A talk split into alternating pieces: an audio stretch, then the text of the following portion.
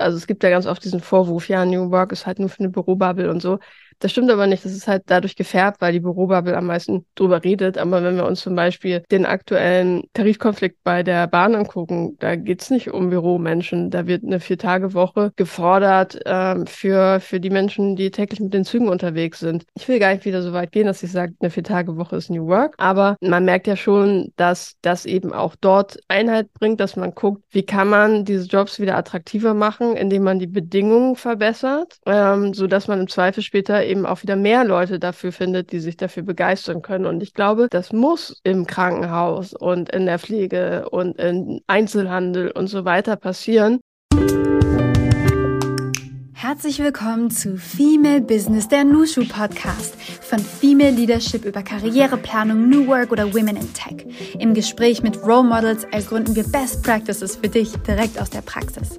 Heute erwartet dich ein Special. Du hörst gleich einen Mitschnitt unseres Nushu Brackies, eine sehr beliebte Frühstücksveranstaltung in unserem Frauennetzwerk Nushu. Da kommen wir alle zusammen digital und haben entweder eine spannende Persönlichkeit eingeladen oder wir treffen uns in großer Runde, vernetzen uns, tauschen uns aus zu Themen, die uns unter den Nägeln brennen. Heute geht es um das Thema New Work in Aktion. Und Swantje Almers wird uns heute zeigen, wie das geht. Deswegen übergebe ich jetzt an die Podcast-Hostin Melanie Jören, die heute übernimmt. Sie ist Vertical Lead hier bei Nushu für das Vertical New Work. Also ganz viel Spaß. Ganz herzlich willkommen und guten Morgen, liebe Nushus. Schön, dass ihr heute da seid. Mein Name ist Melanie Jören und ich darf heute das Nushu Brecky mit Swantje Almers leiten. Ähm, ganz herzlich willkommen. Schön, ähm, dass ihr hierher gefunden habt.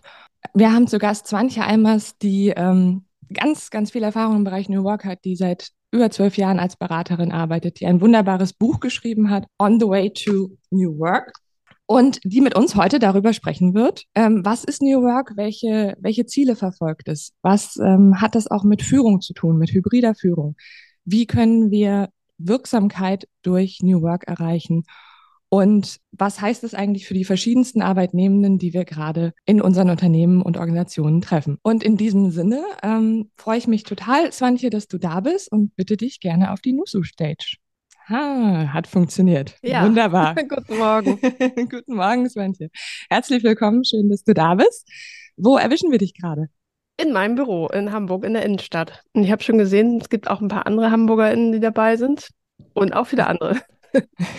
genau, wir sind einmal quer verteilt, aber tatsächlich, ja. wir sitzen ja beide in Hamburg mhm. ähm, und auch gar nicht so weit auseinander. Ähm, und was hast du für ein Getränk dir mitgebracht? Also ich habe jetzt erstmal für unseren Podcast Wasser, aber ich habe natürlich heute auch schon ganz viel Kaffee getrunken. Und äh, wie sah dein heutiger Tag bisher aus? Naja, also die, die vielleicht genau hinhören, die hören, dass ich sehr nasal klinge. Insofern habe ich heute wahrscheinlich mir schon 20 Mal die Nase geputzt, 45 Mal genießt. Aber es geht mir trotzdem gut. Und an, da wir ja jetzt irgendwie Freitag 8.30 Uhr haben, ist jetzt außer dem üblichen sich fertig machen, Kaffee trinken und ganz viel Nasenspray benutzen noch nicht so viel passiert. Auf jeden Fall ganz vielen Dank, dass du trotz Erkältung und widriger Umstände den Weg zu uns gefunden Ach, hast. Sehr gerne. Ich glaube, ich glaube, das haben auch ganz viele, die jetzt vielleicht dabei sind oder die das später anhören zu dieser Jahreszeit, ist ja gefühlt irgendwie jeder zweite erkältet. Das stimmt, das stimmt. Sag mal, Svante, wir haben ja gerade schon so ein paar Sätze zu dir gesagt, ja. Ähm, Bestseller-Autorin, äh, CEO, Founder einer New Work-Beratung. Ähm, ich glaube, wer LinkedIn hat, der kennt dich vielleicht auch. Du bist da sehr aktiv. Ähm, warum machst du, was du machst? Das ist eine sehr große Frage, aber ich versuche die mal auf den Punkt zu beantworten, weil wir haben ja noch ganz viele andere Themen. Ähm, ich glaube, wenn ich das so retrospektiv angucke, weil ich einfach auch ganz viele schlechte Arbeitserfahrungen gesammelt habe in meinem Leben. Mein erster Job war zum Beispiel so eine und ähm, danach folgten auch weitere, was ich gar nicht im Außen als Ursache unbedingt sehen würde, sondern auch viel mit mir selbst zu tun hatte. Ich mich aber freue, wenn ich dazu einen Beitrag leisten kann, dass Menschen einfach ihre Arbeit als etwas sehen, das ihnen Freude bereitet und das Unternehmen auch ihr Übriges dazu beitragen, genauso wie Führungskräfte. Und ich sehe da einfach ganz viel Potenzial und das ist, glaube ich, mein Antrieb. Und äh, wir, wir, reden gleich auf jeden Fall noch ganz viel über Führung, für mich auch ein besonderes Herzensthema. Ähm, wir haben ja heute heißt es New Work in Aktion. Swantje Almers zeigt, wie es geht. Also die Erwartungen sind auf jeden Fall hochgesetzt. Sehr gut. Ähm, sag mal, also New Work ist ja auch so ein großes Wort. Mhm. Ja, so wird viel verwendet, kommt viel vor. Ähm, inzwischen liest man auch immer häufiger, New Work ist mehr als Homeoffice, New Work ist mehr als Agilität. Was ist denn genau New Work? So genau kann man es eigentlich gar nicht sagen. Es ist, weil ganz viel darunter fällt.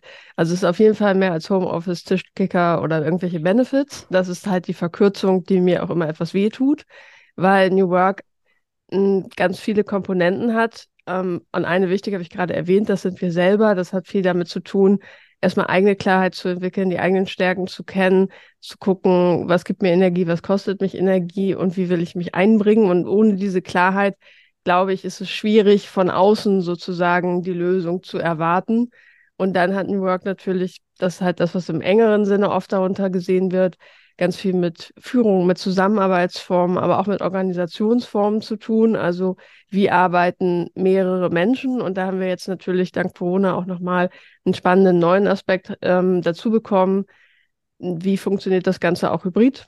Und dann, und das wird ganz oft aus der Klammer rausgenommen, ist aber tatsächlich Kern der Ursprungsintention, hat auch einen ganz großen gesellschaftlichen Aspekt. Das heißt, wie können wir ein so großes Thema wie Arbeit nutzen, um unsere Welt besser zu machen? Und das sind halt Faktoren wie Diversität, wie Nachhaltigkeit, wie Bildung und solche Themen oder auch unser gesellschaftlicher Umgang mit Technologie, der auch da reinzählt und auch einfach ein ganz wichtiger Aspekt ist. Insofern ist es halt ein riesiges Feld, mm, was aber auch schön ist, weil es natürlich auch ganz viele Ansatzpunkte dadurch bietet. Mhm. Wenn ich das so ein bisschen zusammenfasse, dann hat es so eine Ich-Du-Wir-Komponente, ne? So New Work bei mir, New Work im, mhm. äh, im, im Team, im, im direkten Umfeld und aber auch New Work im größeren gesellschaftlichen Kontext.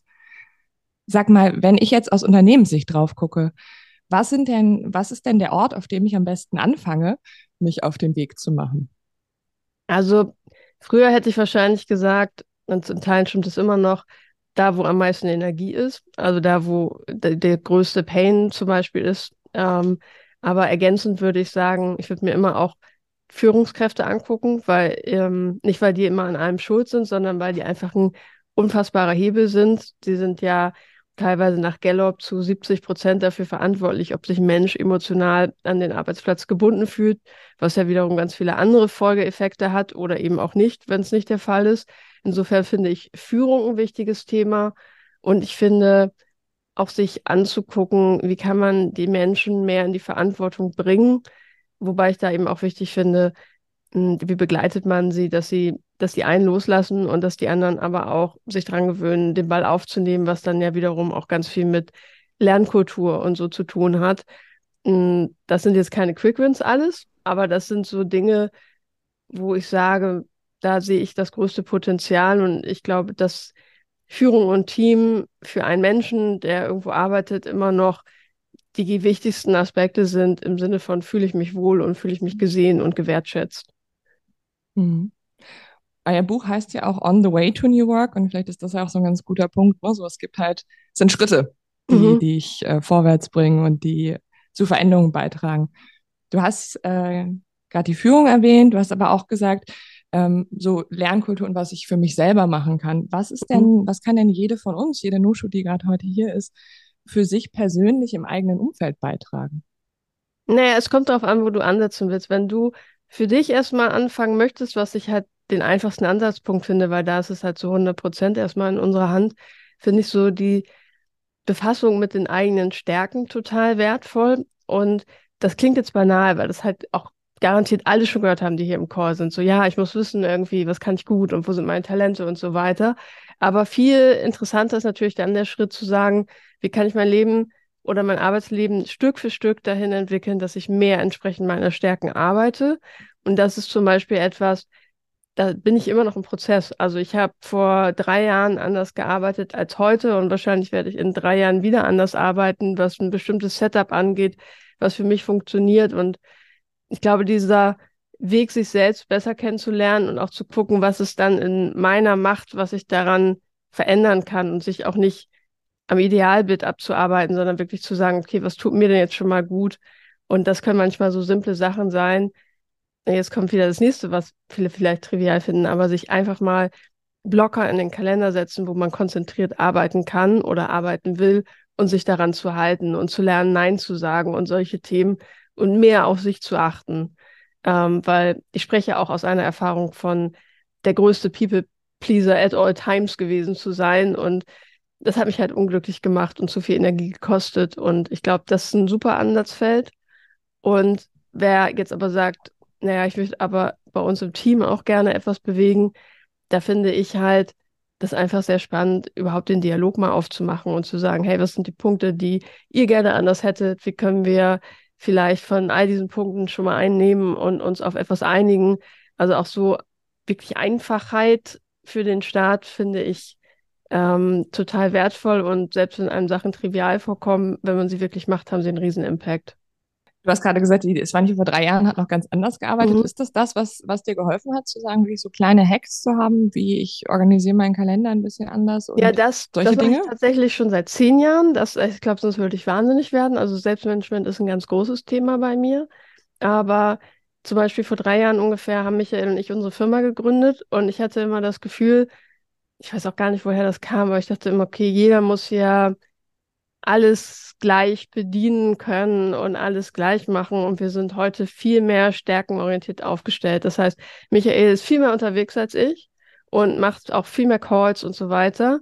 Und ich arbeite dafür für uns viel mehr konzeptionell und kann halt wirklich zehn Stunden am Rechner sitzen und es stört mich überhaupt nicht, wenn da kein Call zwischen ist. Ist das ein großartiger Tag für mich und ich komme hinterher mit was Fertigem raus. Und das ist halt etwas, das wir für uns zum Beispiel erstmal rausfinden mussten, auch dass das okay ist, ähm, dass nicht jeder immer alles macht. Ich finde, das ist ein ganz wichtiger Punkt. Ne? Steckt halt auch drin, dass ich gerade in meinem direkten Umfeld auch die Stärken des jeweiligen kenne, damit ich die überhaupt so einsetzen kann. Und es gab gerade so eine schöne Frage zur Verantwortung. Wie, wie siehst du da die, die Aufteilung? Also wir haben, wenn wir von dem, von der Führung reden, von dem Unternehmen als, als äh, Struktur drumherum und von mir als Mitarbeitendem. Wer hat da welchen Anteil? Wer muss, wer muss mal anfangen? Ich glaube, in Prozenten wäre es jetzt halt super schwer zu sagen. Aber ich habe irgendwann für mich definiert, und auch wenn das jetzt so blöd klingt, aber im Grunde bin ja nur ich zu 100 Prozent für mein Leben verantwortlich. Das heißt, ähm, ich würde nicht auf etwas warten, sondern ich würde für mich halt anfangen, nächste Schritte zu gehen. Und auch das Denken in nächsten Schritten ist zum Beispiel sehr hilfreich und gucken, was kann ich tun und auch Gespräche führen und Dinge anstoßen. Und wenn ich dann merke, da ist aber doch ganz viel, was ich nicht beeinflussen kann, weil meine Führungskraft das zum Beispiel nicht so sieht oder weil mein Unternehmen gar nicht den Rahmen ähm, bietet, dann glaube ich, sind das im Moment die besten Zeiten, um sich auch zu hinterfragen, okay, mit wem kann ich sprechen, was gibt es irgendwie für andere Opportunitäten. Ähm, und ich glaube, insofern, für mich war es großes Learning zu sagen, ich bin zu 100% für mich verantwortlich und es wird immer Umfelder geben, es wird immer Menschen geben, die ein ähnliches Bild haben wie ich und meine Aufgabe ist, die zu finden oder auch einen Diskurs anzustoßen. Und natürlich heißt das aber nicht, dass ich sage, okay, Unternehmen müssen jetzt gar nichts machen, sondern Unternehmen dürfen ganz viel machen. Und da glaube ich aber auch, das regelt halt im Endeffekt der Markt, weil wir haben Fachkräftemangel und wenn Unternehmen sich nicht bewegen, dann werden sie relativ schnell die Konsequenzen sehen. Und wer jetzt zum Beispiel sagt, ich hole alle Leute fünf Tage zurück ins, ins Büro, kann es total gerne machen. Aber man wird halt dann auch sehen, welche Art von Reaktion folgt. Insofern glaube ich, dass Unternehmen, wenn sie schlau sind, viel hören, was wollen die Menschen und viel auch diesen Aushandlungsprozess anstoßen, wie man auch ein gemeinsames Optimum findet. Und ich meine, die Menschen sind ja auch keine homogene Gruppe, ne? So, das äh, genau, kommt ja noch dazu. Genau. Also wir haben ja sehr, wir haben ja individuell unterschiedliche Mitarbeitende. Wir haben jetzt auch gerade eine Altersstruktur in der Varietät, die wir noch nie hatten. Da, da gibt es ja auch eine, eine große, einen großen Unterschied drin. Ich würde gerne mal mit dir zum Thema Führung kommen. Und mhm. äh, die Frage, die ähm, mich da manchmal umtreibt, ist, gute Führungskräfte prägen uns. Die also von wenigen Menschen spricht man so viel. Ne, so, das hat mal jemand zu mir gesagt, dein, äh, die, die Partner, die Freunde deiner Mitarbeitenden wissen, wer du bist. Und das muss man sich ja dann überlegen, dass da auch ein großer, ähm, eine große Verantwortung drin steckt. Mhm. Und wenn wir jetzt über New Leadership reden oder Leadership im Kontext von New Work, was, was ist das? Und wie unterscheidet sich das vielleicht auch von dem, was schon immer gute Führung war? Ich mag den letzten Teil deiner Frage total gerne, weil ich finde auch, und das ist manchmal auch ein Imageproblem von New Work, dass Leute denken, dass man mit New Work einfach sagt, okay, alles ist neu und alles muss anders. Aber so Sachen wie eine eher dienstleistungsorientierte Haltung als Führungskraft für das eigene Team zu haben. Also wenn man zum Beispiel, das hieß ja auch mal oder heißt ja immer noch Servant Leadership, das ist ein Konzept aus den 80ern. Oder auch das Thema stärkenorientiertes Arbeiten, dass ich gucke, dass eben nicht ähm, ich versuche meine Leute in eine Normschablone zu pressen, sondern wirklich rausfinde, wer kann was und wer zieht woraus Motivation. Auch das ist ein Konzept, was es halt schon super lange gibt. Und ähm, der größte Unterschied für mich, wenn wir auf die alten Konzepte gucken, man äh, wird es jetzt machen müssen. Es war halt ansonsten sowas, was sich halt Führungskräfte vielleicht mal rausgepickt haben, die ein bisschen sensitiver für diese Themen waren und das Gefühl hatten, ich will es aber besser machen als jetzt vielleicht der Durchschnitt.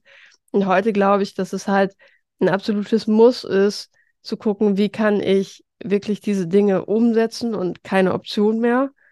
Und was halt neu ist, sind natürlich jetzt so die aktuellen Herausforderungen, die wir haben. Also wie kann ich Hybrid führen? Wie kann ich das Team in dem Prozess begleiten, dass wir eine gute Lösung finden als hybrides Team?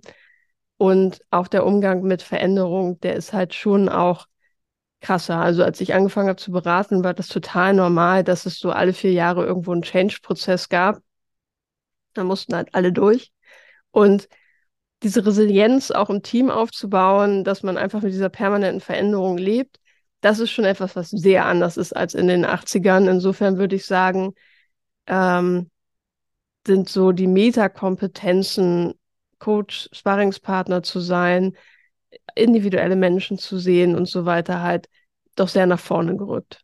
Und schön, wie du Metakompetenzen reinbringst, einfach weil natürlich das Umfeld ja auch einen direkten Einfluss hat. Ne? Also wir hatten gerade das, was ich bei mir mache, also Selbstmanagement, Selbstführung, dann ne, so der Aspekt der Führungskräfte drumherum, aber ja auch einfach das Umfeld und sei es jetzt die Organisation selber oder du schon gerade sagtest, der Markt, ja, die Krisen, die wir alle sehen und da dann vielleicht auch wirklich zu sehen, dass neben dem Menschenorientierten auch die, ich kann mit diesem großen Wandel umgehen. So, ich glaube, das mhm. kennen die meisten von uns so. Ich habe, äh, ich plane ein Jahr, ich denke, boah, das wird anstrengend und plötzlich wird es anstrengend, aber aus tausend anderen Gründen. Ähm, das ist ja irgendwie, das haben wir ja momentan super viel. Ähm, sag mal, die, äh, weil du gerade so ein bisschen auch das hybride Arbeiten angesprochen hast mhm. ähm, und ja auch Unternehmen, die sich wohl darauf einlassen werden müssen, ob sie das denn jetzt wollen oder nicht.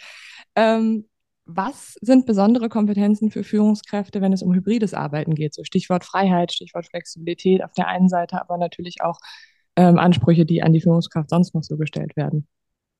Mm, ich glaube, ein ganz großer Aspekt ist mehr Klarheit und mehr Struktur weil ich halt nicht mehr durch diese wandelnden Reminder in Form von Menschen daran erinnert werde, ach ja, ich wollte dir noch dies sagen und wie sieht es denn eigentlich damit aus und so. Das heißt, Führungskräfte müssen sich besser organisieren und, und auch ergebnisorientierter delegieren und auch besser delegieren, weil im Zweifel sehe ich den Menschen dann eine Woche nicht und er kommt nach einer Woche mit einem Ergebnis und dann kann ich ja ganz oft auch erkennen, wie gut habe ich das eigentlich delegiert. Das heißt, Sie müssen viel mehr in der Lage sein, einen Überblick zu haben, ohne dass sie dieses Ad-Hoc-Führen haben. Und dann ist halt ein ganz wesentlicher Faktor Zeit, was halt auch darauf einzahlt, dass ich mich besser organisieren muss, weil ja vieles, was eben auch diese zwischenmenschlichen Momente waren, wo man sich halt zufällig auf dem Flur begegnet oder wo man einfach nach Feierabend nochmal für eine halbe Stunde ins Büro kommt und ein paar Sachen bequatscht, das sind jetzt alles Einzeltermine. Und das da habe ich viel Empathie für Führungskräfte, weil es halt eine echte Herausforderung ist, weil es deren Tagesgeschäft ganz oft, gar nicht wiedergibt, dass man ähm, so viel Zeit freiräumt. Aber das ist halt das, was passieren muss. Hängt natürlich davon ab, wie viel ich Hybrid führe. Ist natürlich ein Unterschied, ob mein Team einmal in der Woche im Büro ist oder drei Tage.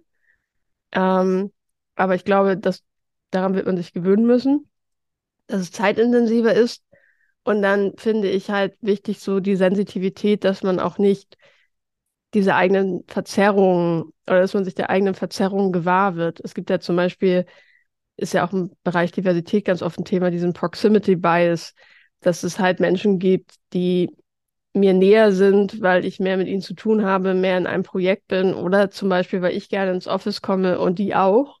Und dass ich da gucke, dass ich wirklich alle Mitarbeitenden gleichermaßen auf dem Schirm habe und auch gucke, wie gehe ich mit denen um, die vielleicht viel weniger jetzt auf der Bildfläche sind und vielleicht auch jede Gelegenheit nutzen, eben genau nicht ins Büro zu kommen. Und wie mache ich das halt auch empathisch? Und Empathie ist für mich der, der weitere große Faktor, verstehen zu wollen, was steht dahinter, verstehen zu wollen, was braucht der Mensch. Weil vieles jetzt ein Aushandeln geworden ist und eine Sache von Geben und Nehmen, was vorher selbstverständlich war, nämlich dass alle fünf Tage lang im Büro sind. Und um da einen guten Prozess anzustoßen, glaube ich einfach, braucht es Empathie und auch die Fähigkeit, auch das Team darin zu begleiten, weil ähm, die Summe der individuellen Optima, was für mich toll ist, ist halt für das ganze Team vielleicht nicht ideal.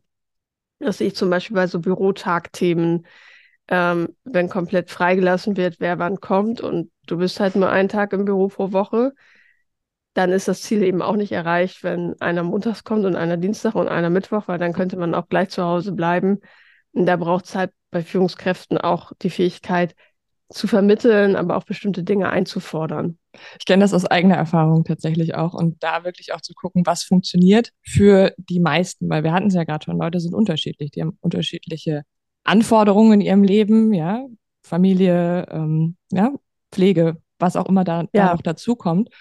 Ähm, Menschen an sich sind unterschiedlich. Also ich merke immer, dass die Leute, die am intensivsten darüber diskutieren, häufig auch eher extrovertiert sind.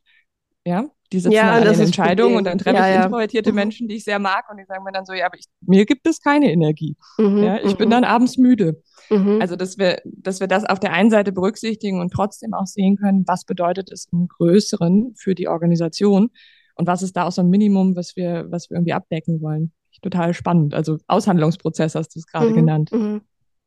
Ja. Du hast gerade eine Sache äh, erwähnt, den Proximity Bias. Und ich habe jetzt schon ein paar Mal gehört in verschiedenen Settings, dass der auch echt viel mit Karriereentwicklung zu tun hat. Also, dass mhm. ich glaube, wenn ich viel sehe, der ist auch besser. Ist da, äh, hast du das auch irgendwie so auf dem Schirm oder wie ist deine Erfahrung als Beraterin? Also, das ist halt jetzt auch, glaube ich, ein großes Problem, gerade wenn die Führungskraft eine Präferenz hat, ins Büro zu kommen, dass sie Menschen intuitiv bevorzugt, die auch im Büro sind.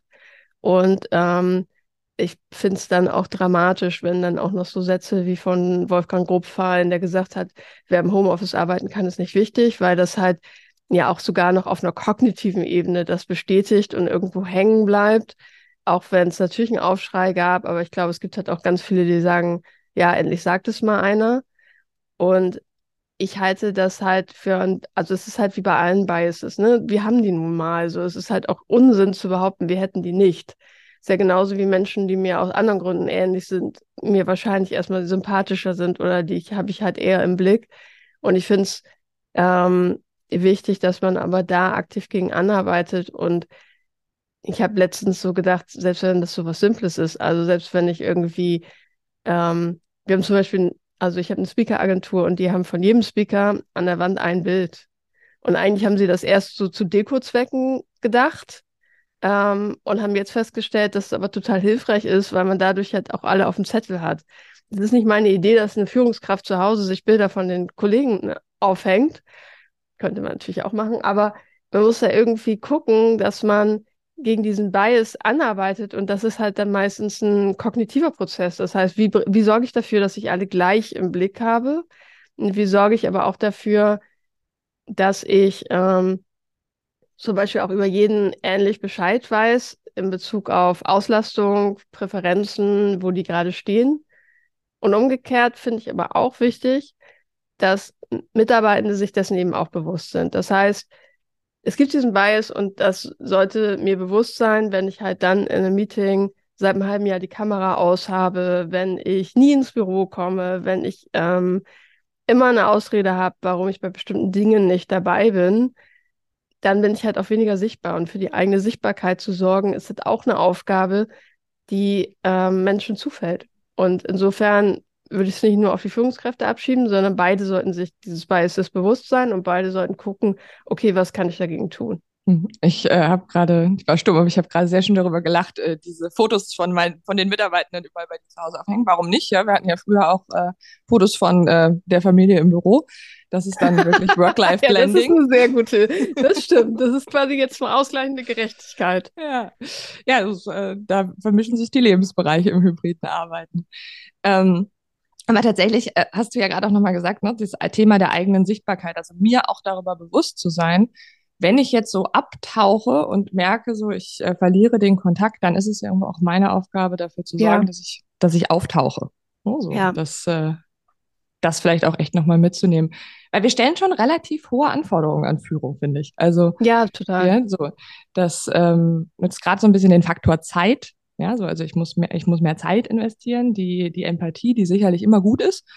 Ähm, wie unterstützen Unternehmen, Führungskräfte am besten, da auch gestärkt vorangehen zu können? Also was, was können wir als Organisation tun, um Führungskräfte da fit zu machen?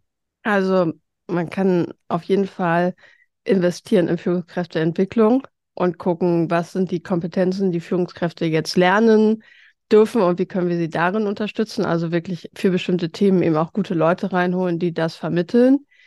Dann finde ich das Thema Coaching sehr wichtig. Also das heißt, wenn eine Führungskraft zum Beispiel einfach individuelle Dinge loswerden muss, ähm, Glaubenssätze loslassen muss, dann ist halt ein Coaching sehr hilfreich.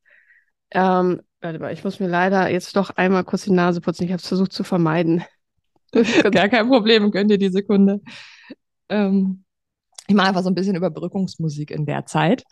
Und äh, genau, also du hattest, du hattest Führungskräfteentwicklung. Kannst du gleich noch zwei Sätze dazu sagen, so was, äh, was so inhaltlich da gut drin ist? Und Coaching ja, also ich finde zum Beispiel, genau, ich finde zum Beispiel das Thema ähm, Selbstmanagement total wichtig. Wie können Führungskräfte sich besser organisieren? Weil es ist gar nicht der Fall, dass die das alle irgendwie super können. Wie gesagt, ich mache das seit zehn Jahren. Ich habe mit mehreren tausenden Menschen da gearbeitet. Tatsächlich, ich habe es mal hochgerechnet. Es klingt sehr viel, aber es ist tatsächlich wahr. Und es ist ein Riesengewinn und es ist nicht selbstverständlich, gerade weil viele immer noch arbeiten wie in den 80ern quasi von der Art und Weise, wie sie was abarbeiten. Aber die Welt natürlich irgendwie 2023 ist und viel mehr reinkommt.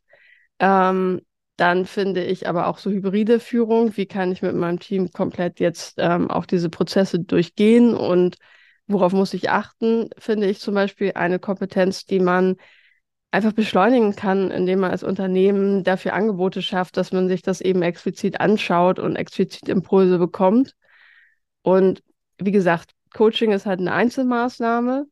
Und zuletzt aber auch ganz, ganz wichtig, weil ich nicht alles auf Training und Coaching abwälzen will. Führungskräfte werden ja auch geführt. Das heißt, auch da gucken, wie, was brauchen die und wie können wir die besser abholen. Ähm, plus mehr Zeit für Führung einräumen. Das ist, glaube ich, der größte Change, weil wenn ich in Trainings Leute frage, so was glaubt ihr, wie viel Zeit für Führung ihr habt im Vergleich zum operativen Ar ähm, Tagesgeschäft, dann höre ich halt so Sätze wie 10, 20, 30 Prozent. So und 30 ist halt schon echt viel. Und ich glaube, dass Führung einfach so eine wichtige Aufgabe ist, dass es mindestens 60 Prozent sein sollten oder 70. Es kommt halt darauf an, wie groß das Team ist und was ich für eine Aufgabe habe. Aber das halte ich zum Beispiel für sehr wichtig und ein Unternehmen, das Interesse an Führung hat, muss Menschen nicht nur neuen Input aufwerfen oder mit neuen Ansprüchen konfrontieren, sondern denen eben auch den Raum geben. Ich finde in dem Kontext, wenn man so Zeiten hört, ne, dann kriegen manche so ein Herzflatter, so 60 Prozent der Zeit, ja, so.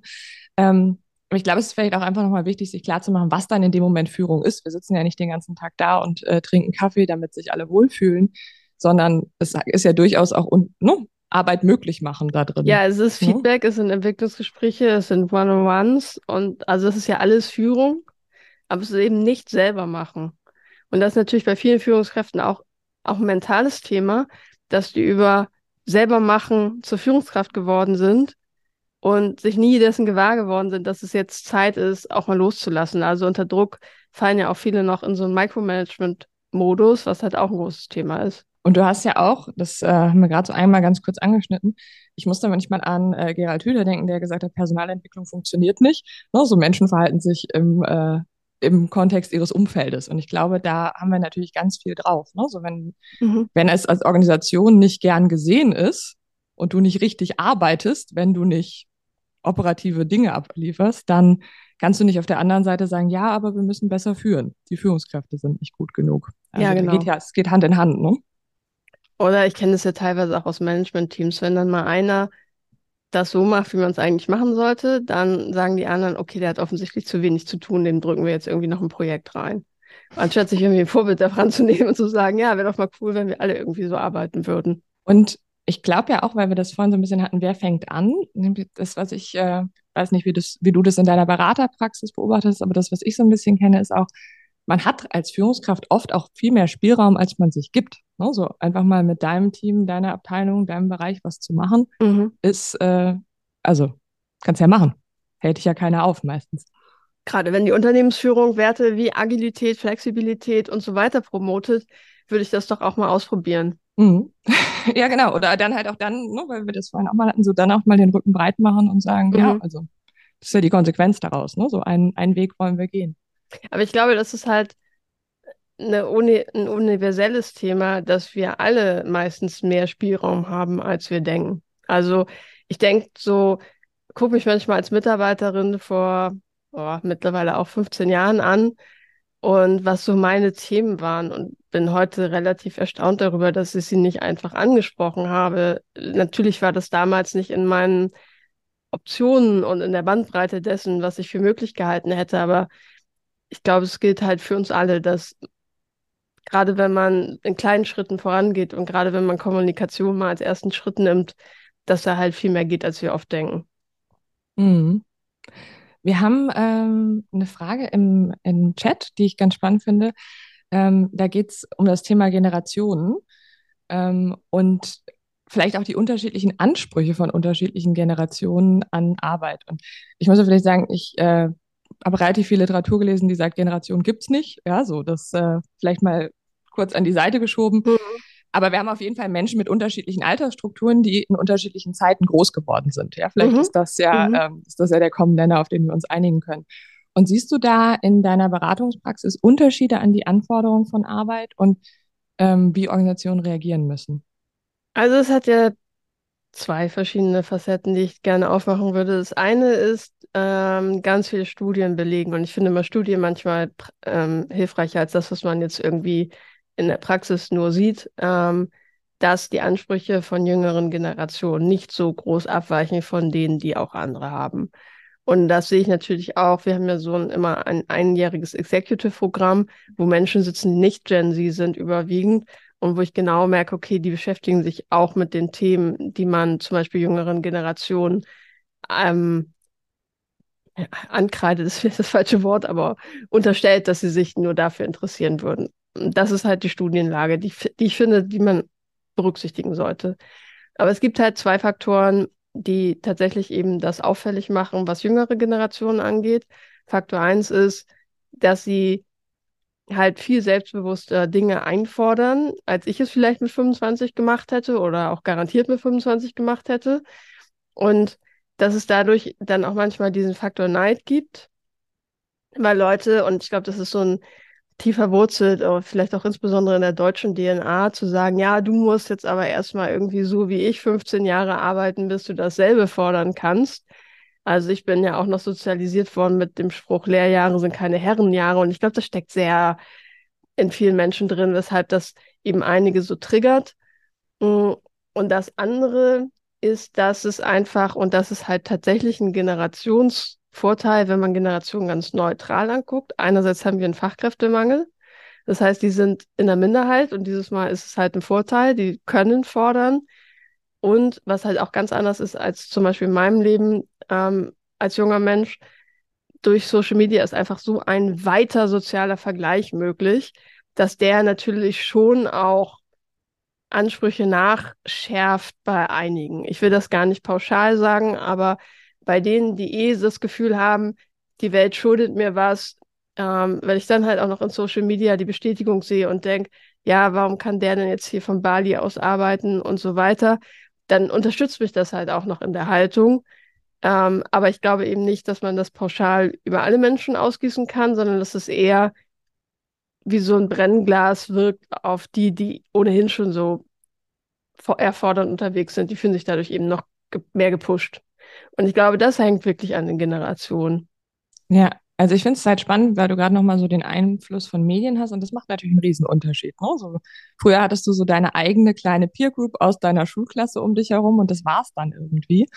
Und plötzlich siehst du sehr, sehr viel von der Welt und glaubst, du siehst sehr, sehr viel von der Welt und dann wissen wir alle, Mhm. wie Algorithmen funktionieren und eigentlich sehe ich nur das, was ich sehen will. Ja, und davon dann ja auch nie die echte Welt, sondern immer die Spitze des Eisberges, so wie, wie ich auf dem Boot stehe und sage, mein Leben ist perfekt. So, aber was ich vielleicht alles gemacht habe, ähm, oder was unmittelbar nach dem Shooting oder vor dem Shooting passiert, sehe ich ja dann auch wiederum nicht. Was ich halt noch spannend finde, ist, weil man lustigerweise bei Generationenfragen ja ganz oft bei den Jungen ist, die jetzt nachkommen. Ähm, wie ist denn, also siehst du auch Herausforderungen für uns als Unternehmen, die äh, verschiedensten Altersstrukturen jetzt zu integrieren? Weil Fachkräftemangel heißt ja auch, ich kann jetzt nicht mehr sagen, die 50-plus-Leute sind nicht mehr interessant. Ja, die sind Mhm, ein bisschen mhm. out of touch. Das finde ich auch sehr gut. Ähm, dass man auch das Thema Altersdiskriminierung an der Stelle ähm, angehen darf. Und ich glaube, es ist halt so ein Unternehmen, das sich das bewusst vornimmt, kann viele Sachen erreichen. Also eine zum Beispiel, und das würde zu, auch den Anspruch an vielleicht nicht mehr Vollzeit arbeiten erfüllen. Ich finde es so, zum Beispiel total spannend, Jobsharing zwischen alt und jung auch zu machen. Also was man ja ganz oft macht, ist Jobsharing zwischen zwei Menschen, die vielleicht nicht Vollzeit arbeiten wollen, was ich ein total spannendes Modell finde. Aber ich finde eben auch zum Beispiel spannend zu gucken, wie kann man alt und jung kombinieren und Erfahrungswissen gegen neue Perspektiven eben auch laufen lassen, sodass beide davon profitieren. Ich finde so eine Reverse Mentoring-Ansätze total spannend. Also ich glaube, am Ende geht es halt immer darum, nicht in Stereotypen verhaftet zu sein und nicht die eine Lösung für alle zu suchen, ähm, sondern eben wirklich die Gräben, die sich teilweise gebildet haben, wieder zuzuschütten. Und ich glaube auch, dass das in den Medien und der Öffentlichkeit auch ein größeres Thema ist als in echt im Unternehmen. Das ist auch, das ist jetzt wieder nur meine Beobachtung an der Stelle und dazu gibt es keine Studie, soweit ich weiß. Aber wenn Menschen wirklich zusammen sind, dann ähm, passiert eben genau das, dass sie normalerweise miteinander sprechen und arbeiten. Und wie gesagt, ich kann es halt auch noch fördern, indem ich als Unternehmen eben ganz bewusst zusammenbringe und auch ganz bewusst sage, beides hat hier seinen Raum und beides ist super wichtig. Mhm. Ich glaube, dann sind wir aber auch wieder bei diesem Lernkulturthema von vorhin, Mhm. weil, ähm, nur so, wenn du das jetzt mal so ein bisschen in der überspitzten Version machst, der, der äh, Berufsanfänger und jemand, der, weiß ich nicht, schon, schon, schon näher der Rente ist. Und die setzen sich klassisch zusammen, dann äh, sagt der eine, du verstehst technisch nichts und der andere sagt, ja, du hast ja noch keine Ahnung, dann kommen wir ja auch nicht weiter. Sondern ich glaube, diese, diese Kultur zu fördern, in der das spannend ist, voneinander zu lernen und diese Perspektiven zu haben, das macht für mich so ein, auch einen ganz großen Aspekt von New Work aus. Wir haben noch eine zweite Frage, die ich total spannend finde im Chat und die geht um die ähm, Frage, was ist denn mit allem, was außerhalb von unserer kleinen Bürobubble ist? Ja, also Mhm. außerhalb des klassischen Büros. Wie ist es mit Krankenhaus, Kita, Handwerker? Ähm, wie kann da New Work aussehen? Ich würde nicht sagen genauso, also immer anders und adaptiert, aber ich glaube, dass das halt nicht, das nicht ausschließt. Also es gibt ja ganz oft diesen Vorwurf, ja, New Work ist halt nur für eine Bürobubble und so. Das stimmt aber nicht. Das ist halt dadurch gefärbt, weil die Bürobubble am meisten drüber redet. Aber wenn wir uns zum Beispiel den aktuellen Tarifkonflikt bei der Bahn angucken, da geht es nicht um Büromenschen. Da wird eine Vier-Tage-Woche gefordert ähm, für, für die Menschen, die täglich mit den Zügen unterwegs sind. Ich will gar nicht wieder so weit gehen, dass ich sage, eine Vier-Tage-Woche ist New Work, aber man merkt ja schon, dass das eben auch dort Einheit bringt, dass man guckt, wie kann man diese Jobs wieder attraktiver machen, indem man die Bedingungen verbessert, ähm, sodass man im Zweifel später eben auch wieder mehr Leute dafür findet, die sich dafür begeistern können. Und ich glaube, das muss im Krankenhaus und in der Pflege und im Einzelhandel und so weiter passieren, weil da sind halt die mh, Anforderungen so, dass die auch noch sehr in eine Zeit passen, in der man auf eine Stellenausschreibung zehn Bewerbungen kam. Also so im Einzelhandel ist ja normal und in der, in der Gastronomie, dass man sechs Tage arbeitet. Ähm, und gerade wenn es kein großes Unternehmen ist, dann wird es halt gestückelt, dass man so auf seine Wochenzeit kommt und da eben auch Lösungen zu finden, da für mehr Flexibilität zu sorgen, auch wenn natürlich die Zeiten trotzdem fest sind und abgedeckt sein müssen, ähm, dass da sehe ich ganz viel Gewinn und mh, mm, während man vielleicht bei Menschen, die einen tollen Job im Büro haben, noch so an den letzten 20 Prozent rumdoktert, glaube ich, dass man in diesen Bereichen sehr viel mehr mit sehr viel weniger Einsatz schaffen kann, weil da einfach noch so viel Luft nach oben ist. Und vielleicht ganz zuletzt nochmal dazu gesagt, ich habe ja versprochen, nicht so lang zu antworten, aber New Work kommt ja überhaupt nicht aus der Bürobubble, sondern es war ja, hat ja seine Ursprünge in den Automobilfabriken in Detroit und ähm, alle Beispiele, zum Beispiel Frederic Laloux hat ja ein fantastisches Buch geschrieben mit Reinventing Organization. Er geht es an keine Stelle ums Büro und er zeigt an so vielen Stellen, was man gemacht hat. Ich glaube, es braucht halt einfach nur die Sensitivität, da eben dann auch Veränderungen voranzutreiben. Ja, mega spannend. Ich glaube, das ist auch so ein Ding. Ne? Wir sind halt laut. Also die Büromenschen sind mhm. laut, unterhalten sich laut auf LinkedIn und ja, dann sehen wir sind sie quasi die Gen Z. Na toll. Wobei mich macht das deutlich jünger, das ist okay. ähm, die, äh, und das, das finde ich spannend, weil was, was du gerade gesagt hast, hat ja zwei Komponenten. Ne? So wie auf der einen Seite die, die Strukturen. Also ich kann, glaube ich, tatsächlich in den Bereichen, in denen noch nicht so viel gemacht wird, durch strukturelle Änderungen wahnsinnig viel erreichen.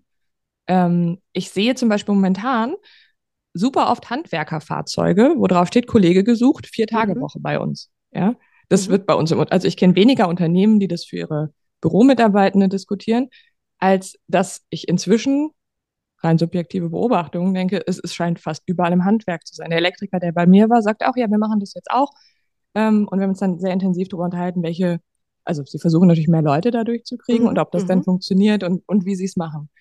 Oder kürzlich auf LinkedIn einen Post von einer Pflegekraft gesehen, die gesagt hat, wie kann New Work im Krankenhaus aussehen? Da bist du viel bei Schichtplänen und wie man mhm. die selber mhm. gestalten kann und wie viel mehr berücksichtigt werden kann. Nämlich auch dieses, nee, nee, nee, nicht du musst die ersten Jahre tun, was man dir sagt, sondern ja, es werden Geburtstage berücksichtigt und ne, Präferenzen und dann finden wir eine Lösung, die für alle fair ist. Also es ist ja eigentlich nicht viel. Ja, was, und ich hatte äh, ähm, am Wochenende eine interessante Unterhaltung mit jemandem, der auch im produzierenden Gewerbe arbeitet. Und da kann man zum Beispiel Sachen machen, wenn halt diese rund um, um die Urschichten laufen, dass man zum Beispiel viel mit Licht arbeitet und guckt, dass die zum Beispiel eine Beleuchtungsintensität haben, wenn die morgens nach Hause kommen, dass es quasi schon nicht mehr so viel Blaulicht drin war und dass sie nicht mehr so, nicht mehr diese Herausforderung haben, dass man dann irgendwie nach Hause kommt und dein ganzes System denkt, okay, nee, der Tag fängt ja an und jetzt kannst du nicht schlafen. Und das ist halt vielleicht ein sehr nerdiges Beispiel, aber es muss halt nicht irgendwie die Blaulichtdusche laufen rund um die Uhr an Stellen, wo Menschen nachts arbeiten. Also das sind ja auch alles so Kleinigkeiten gefühlt, die für einen einzelnen Menschen einen riesen Unterschied machen und die auch auf ganz vielen Ebenen zeigen, wir sehen dich, wir wollen, dass, dass es dir gut geht, die für mich auch alle in New Work gehören und wo es halt auch gerade im produzierenden Gewerbe und so einfach noch ganz viel auch zusätzlich noch möglich ist, zu zeigen, uns ist wichtig, ähm, wie es dir geht. Und tatsächlich, du hattest ja gerade auch ne, die, die produzierenden Gewerbe. Wir haben in, in Lalou sprechen sie von ähm, Basorg, die ja eine hm, Pflegeorganisation hm. sind und bringen das, äh, die Selbstorganisation dort ja, mit massiven Produktivitätssteigerungen zusammen. Also ich finde es rein strukturell total spannend. Und dann stelle ich mir die zweite Frage und sage, zwischenmenschlich ist es ja also es ist ja faktisch dieselbe Fragestellung, ob ich eine gute Gesprächskultur habe, ob ich eine gute Feedbackkultur ja, habe, ja. ob das so ein Command and Control ist, weil ich glaube, dass das das Einzige, wie es funktioniert. Dabei, Stichwort Krankenhäuser, wissen wir, dass das zu mehr ähm, ja, vertuschten Fehlern führt, ja, wenn, wenn ich da nicht offen drüber sprechen kann. Und dann lernen wir nichts. Und dann. Und ich finde, dass ähm, auch praktisches Beispiel zu, eigentlich lässt sich da noch viel mehr reißen. Ich habe einen Kunden, wo ich auch mit den Meistern aus der Produktion zusammenarbeite. Und ähm, am Anfang haben alle gesagt, so, ja, muss mal gucken, ob das klappt und so. Und ich finde es viel befriedigender, weil die haben einfach nicht schon 35 ähm, Workshops und Schulungen gehört und da fällt alles, was man macht, auf so einen fruchtbaren Boden, weil das halt auch die ganz einfachen Dinge sind, die denen dann einfach ganz viel geben wo ich dann auch feststelle, in wie viel produzierenden Unternehmen war ich schon und habe immer nur alle aus der Verwaltung gesehen oder Teile aus der Verwaltung. Und da finde ich zum Beispiel, wäre so ganz low-hanging fruit, dass man mal guckt, wie können wir denn auch unsere Schichtleitung, unsere Meister und so weiter, was können denn für die interessante Themen sein und wie kann man da denn auch Know-how aufbauen, weil die werden halt super oft auch außen vor gelassen, weil das Klischee ähm, existiert, ja, die können es nicht so anwenden oder ja, die interessieren sich nicht dafür. Mhm, genau, und ich finde, Klischees sind Stereotype, die da drin stecken. Ist das wirklich so? Und selbst wenn es so ist, ist es die Kultur, die wir nach vorne heraus brauchen. Mhm. Also sind wir dann attraktiv für Mitarbeitende, die äh, die Auswahl haben in Jobs. Wir haben noch ähm, eine Frage, die finde ich auch ganz spannend, die geht so ein bisschen aus einer anderen Richtung, nämlich äh, wie gehst du mit Gegenwind um? Und ich interpretiere die Frage jetzt einfach mal, weil ich bin das komplett. Ähm, du wirst ja in deiner Beratungspraxis wahrscheinlich auch mit Leuten sprechen, die sagen, ja, ja, Shishi. Ähm, wie, wie macht ihr das? Eigentlich passiert mir das relativ selten ähm, weil wir natürlich auch geholt werden. Das heißt, es muss irgendwie einen Common Sense geben, dass es Sinn macht, da zu sein. Was halt dann manchmal passiert, ist, dass man irgendwie, wenn man es ins Tun kommt, dass du dann mit einzelnen Bereichen sprichst. Aber ich schütte nicht meine Weisheiten per se über die aus und sage, okay, ich komme und sag dir jetzt was, sondern ich glaube, du hast viel weniger Gegenwind, wenn du viel Fragen stellst und den Menschen signalisierst, ich bin ja auf deiner Seite und was natürlich auch ein absoluter ähm, Gegenmittel gegen Gegenwind ist, ist halt nicht mit Buzzwords zu operieren und mit irgendwelchen äh, Berater, Coach-Floskeln, ähm, was halt eben auch einige machen und ich mich dann nicht wundere und natürlich auch einfach wirklich nah an der Praxis zu sein. Also ich hüte mich davor zu sagen, ja, wenn ihr ähm, den Leuten einfach nur Vertrauen schenkt, dann wird alles gut. So, weil ich weiß, das ist halt nicht das in der Praxis, womit ich sie abhole. Und es ist auch nicht so einfach gesagt wie getan. Und ich finde, da immer so eine gewisse Praktikabilität reinzubringen, Fragen zu stellen, nicht mit Buzzwords zu arbeiten, das hilft mir sehr. Also wenn ich Gegenwind kriege, dann immer eher in sozialen Medien von irgendwelchen Leuten, die sich abarbeiten daran, weil sie damit vielleicht hoffentlich wenigstens persönliche Erfahrungen verarbeiten können. Aber das, da erlebe ich viel mehr Gegenwind als in der echten Welt. Mhm. Und wie gehst du mit dem um? Was machst du, wenn du so auf, auf LinkedIn, LinkedIn an, angegangen wirst und es windig ja, wird? Ja, früher hat mich das halt sehr getriggert, da ich auch das Gefühl musste, überall was zu antworten. Mittlerweile kommt es halt darauf an, es gibt halt so ein paar Knöpfe, die man drücken kann, die ähm, mich dann auch immer noch mal mehr provozieren. Aber ich weiß halt auch, dass da zu antworten, wenn, also man kann, glaube ich, ganz gut erkennen, bei manchen Leuten bringt es total viel nett zu antworten, dann lese ich das aber auch schon in der Art und Weise, wie es formuliert ist, so raus, dass sie ernsthaft an dem Diskurs interessiert sind.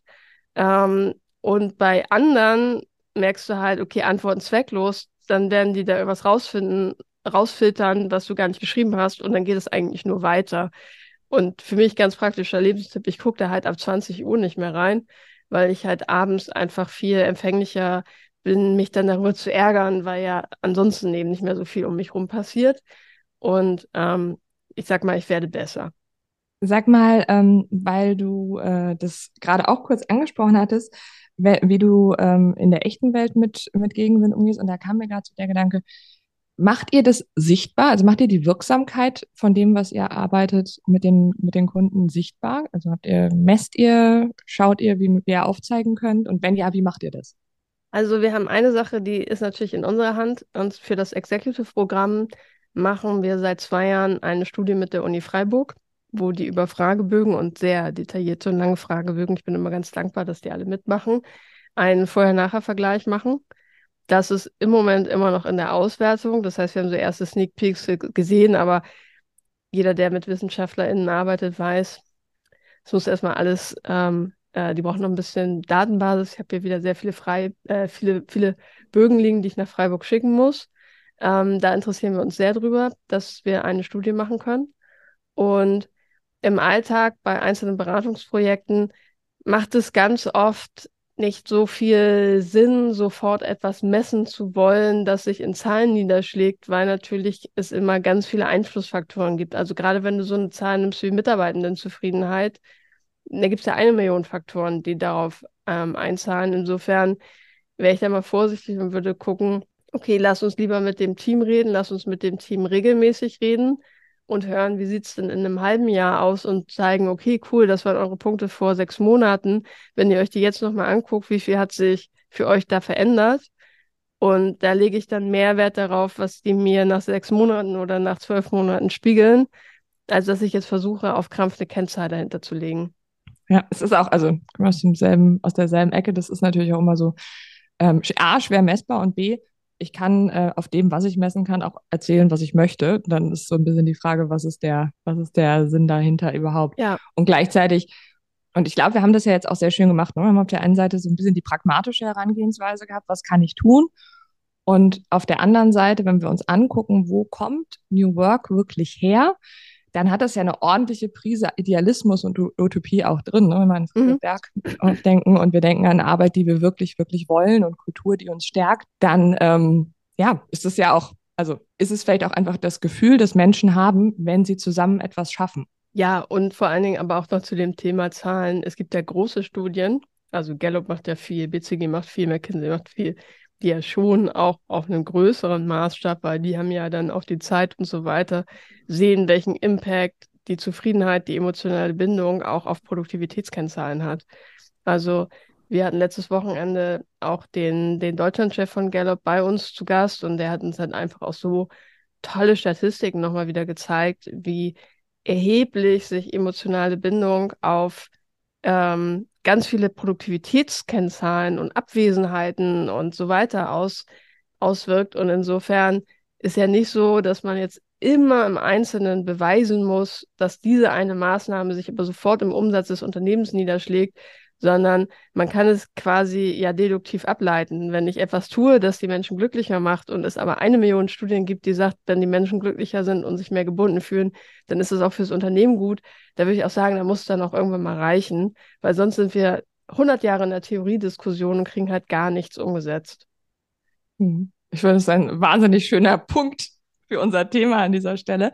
Ähm, ich äh, bedanke mich erstmal ganz herzlich für diese inhaltliche Diskussion und ich finde, du hast wahnsinnig viele schöne Sachen gesagt, ja. Also so die Ich-Du-Wir-Ebene, ähm, die, die Führung, das Thema Selbstmanagement bei mir selber anzufangen, wie wir auch in, in Teams stärkenorientierter arbeiten können, ja, wo, ähm, wo wir auch in gerade unseren Umfelden in den Organisationen mit hybrider Führung ähm, Metakompetenzen, ja, Proximity Bias, also was da auch die, die Herausforderungen sind, die wir heute mitdenken dürfen und ähm, gleichzeitig aber auch, was so die Basics sind, die überall gelten. Und da fand ich jetzt besonders unsere Diskussion super spannend, auch nochmal jenseits des Büros zu gucken und auch nochmal das Bewusstsein dafür zu schaffen. Das hier ist ja eigentlich gar nicht so neu. Also mhm. ich bin auch ein Kind der 80er und ich würde mich nicht als neu und frisch geschlüpft betrachten.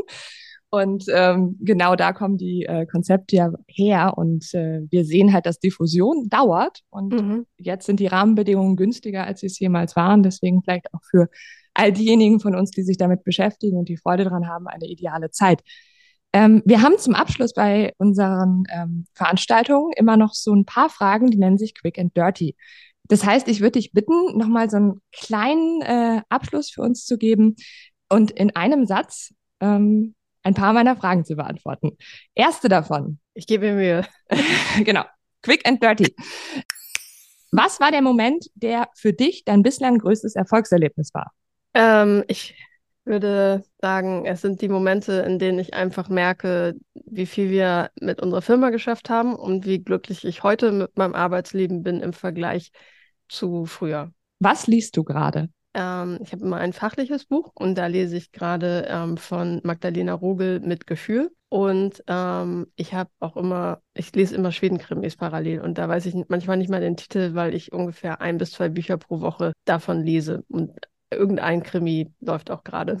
Was ist dein persönlicher Kraftort?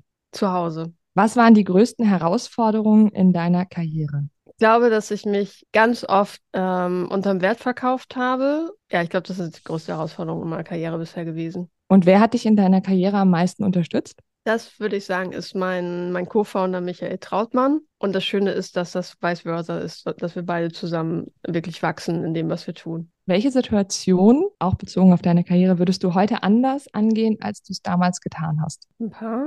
Aber ich will mal das vorzeitige Ende meiner Promotion da habe ich mich zu wenig gewehrt und eigentlich im Grunde nur die Flucht angetreten und das würde ich heute komplett anders sehen. Was macht dir an deinem Job besonders viel Spaß? Dass ich immer das lernen kann.